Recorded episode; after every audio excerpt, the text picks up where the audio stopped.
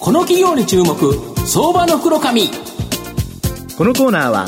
企業の情報システムのお困りごとをアウトソーシングで解決する IT サービスのトップランナーパシックネットの提供を財産ネットの制作協力でお送りします。ここからは相場の福の神財産ネット企業調査部長藤本信之さんと一緒にお送りします。藤本さんよろしくお願いします。毎度、相場の福の神こと藤本でございます。まあ、藤本はあの会社取材に行ってですね、まあ、いろんな会社に行って会議室通されるんですけど、今日訪問させていただいた会社の会議室は素晴らしいんですよね。うん、目の前に赤坂御所の緑がブワーッと生えてですね、すんごい綺麗なところに、えー、会社があると。本当に便利な青山一丁目駅の真上にあるんですけど、まあ、その会社をご紹介したいと思うんですが、今日ご紹介させていただきますのが、証券コード5301東証プライム上場東海カーボン代表取締役社長の長坂はじめさんにお越しいただいてます。長坂社長、長坂社長、よろしくお願いします。はい、よろしくお願いいたします。東海カーボンは東証プライムに上場しており、現在株価1206円、1単位12万円少しで買えます。東京都港区北青山の東京メトロ青山一丁目駅の真上に本社がある創業105年目の炭素、カーボン業界のパイオニアで、様々な製品を製造販売し、海外売上高比率およそ80%のグローバルメーカーになります。まあ、御社、様々な製品、本当にカーボンの関連する製品を製造されてるんですけど、4本柱があるそうなんですけど、はい、この4本、どれぞれ概要を教えていただいていいですか？はい、わかりました。まあ、一つはカーボンブラック。はい、これは、車のタイヤに使われております。はいそれからもう一つは、スメルティングライニング事業といいまして、はい、これはあアルミ精錬をするときに使う、はい、えー、カーボンの部材です。はい、それからもう一つは黒煙電極。はい、えー鉄がスクラップになった後、その電気炉というところを使って、鉄をもう一回ドロドロに溶かす。その時に使うカーボンの部材が黒煙電極と言います。えー、最後の四つ目がファインカーボン。はい、ファインカーボンは一言で言うと、うん、半導体関連の部品というふうに思ってください。なるほど。はい、で、その、一番最初の、えー、カーボンブラック。普通タイヤってゴムでできてると思うんですけど、はい、本当のゴムって、あれ天然ゴムだと、まあ、肌色というかベージュというか、はい、黄色というか、はい、あんな感じの色なんですけど、タイヤって全部黒いじゃないですか。あれはやっぱり、あれ、御社のやつが入ってるからですか？カーボンブラックっていうあのものが入ってるからなんですけど、何のために入ってるかっていうと、ゴムだけではすり減っちゃうもんですから。まあ、ゴム柔らかいですから、確かに車であんなに回して、地面にずっとこすりつけられてるんですよね。消しゴムなんかピャーってやったらなくなるのに、ななんでそのタイヤのゴムが、まあ、減るんですけど、はい、そんなに減らないじゃないですか。はい、あれはやっぱ御社のそのカーボンブラックは入ってる、そうなんです。大体1本のタイヤに、はい、えー、3分の1ぐらいがカーボンブラックっていうその素材が入っております。だから黒くなるんですね。はい。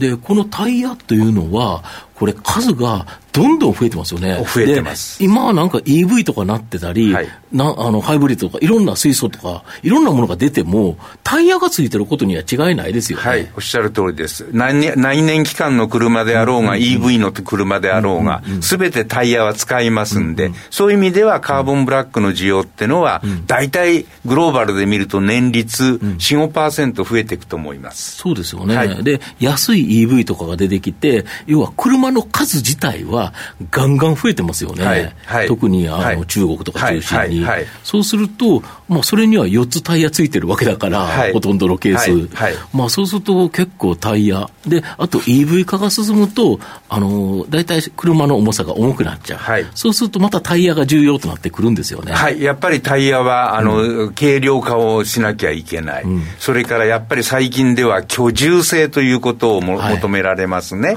乗り心地が良くなきゃいけない。back. 逆に騒音があってはいけない。はい、いろんな要素が、相反する要素が紙、うん、あの出てきてますね、うん、はい。なるほど。そうすると、タイヤ作るときにはゴムは必要でしょうけど、はい、まあ、御社のカーボンブラックも3分の1入ってるっていうことは、はい、もう非常に重要な部材と、欠かせないとい。うことですよね。で、地球温暖化のためにですね、今、二酸化炭素の排出、まあ、排出削減、これが世界的な課題になってるんですけど、御社の製品は、その環境問題がが追い風となるような製品が多いそうなんですけど、はい、これどういうことですか？この4つの、その、製品っていうのはみんなポテンシャリティ高いですね。はい、カーボンニュートラルという新しい時代の幕開けですけれども、はい、私としては、それが一つのビジネスチャンスになる、になるのかなというふうに、大いに期待しております。なるほど。はい、これ、例えば、えー、アルミっていうのも増えるんですか？増えますね。アルミの成長率っていうのは、て例えば鉄の成長率は大体年率1、2%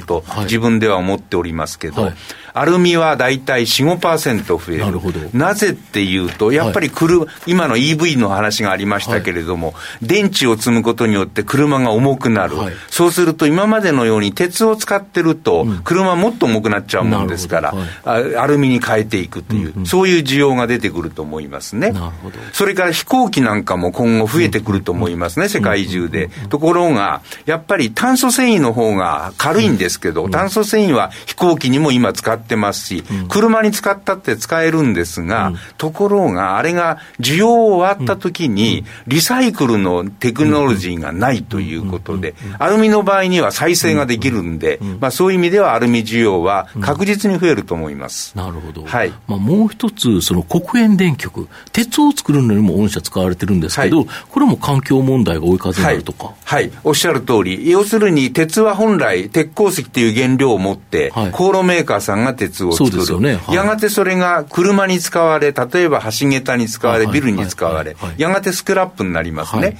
と、そのスクラップを、はい、えー、電、電キロという大きな釜の中に入れて、電極を使ってドロドロに溶かさなきゃいけないんです。うん、で、その溶かすやつが、うん、航路がやっぱり CO2 の排出量は、電気炉に比べると4倍あるもんですか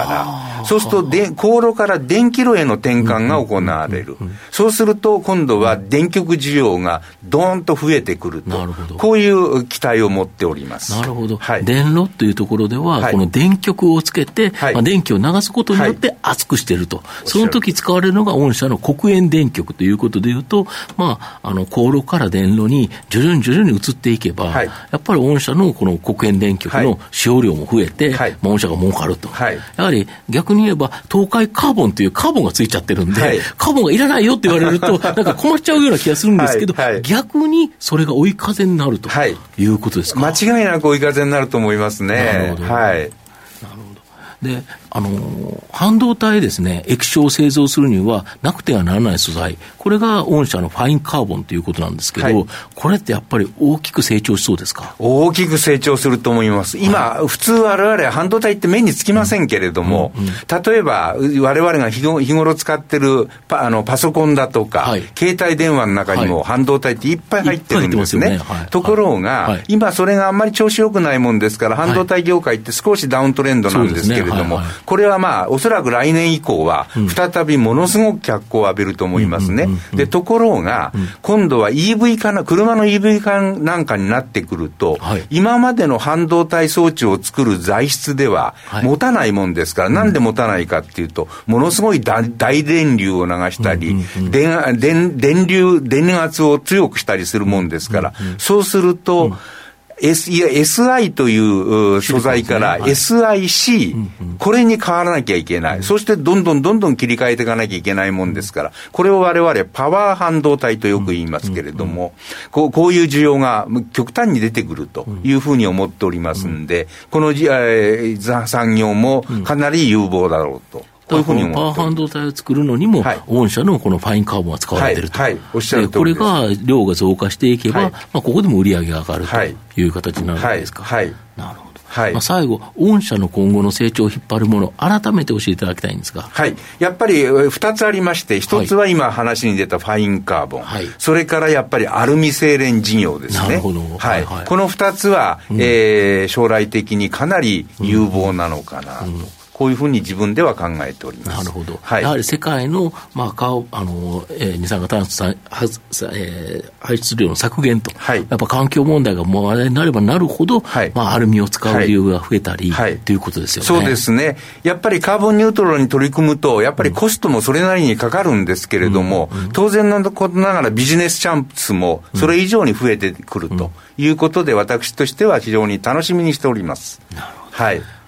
最後まとめさせていただきますと、東海カーボンはタイヤ用のカーボンブラック、電炉で製造、えー、製鉄するのに必要不可欠な黒煙電極など、ありとあらゆる産業で欠かせない素材、これをですね、作り出している企業になります。二酸化炭素の、酸素の排出削減が大きな追い風となる製品が多いので、まあ、今後もですね、大きな成長を期待できると思います。まあ、株価指標面では予想 PR がまあ10倍割れと、実績 PBR もほぼ1倍と、非常に割安な水準だと思います。予想配当利回りおよそ3%の配当をですね、じっくりともらいながら、えー、中長期投資で応援したい相場の福の神のこの企業の注目銘柄になります。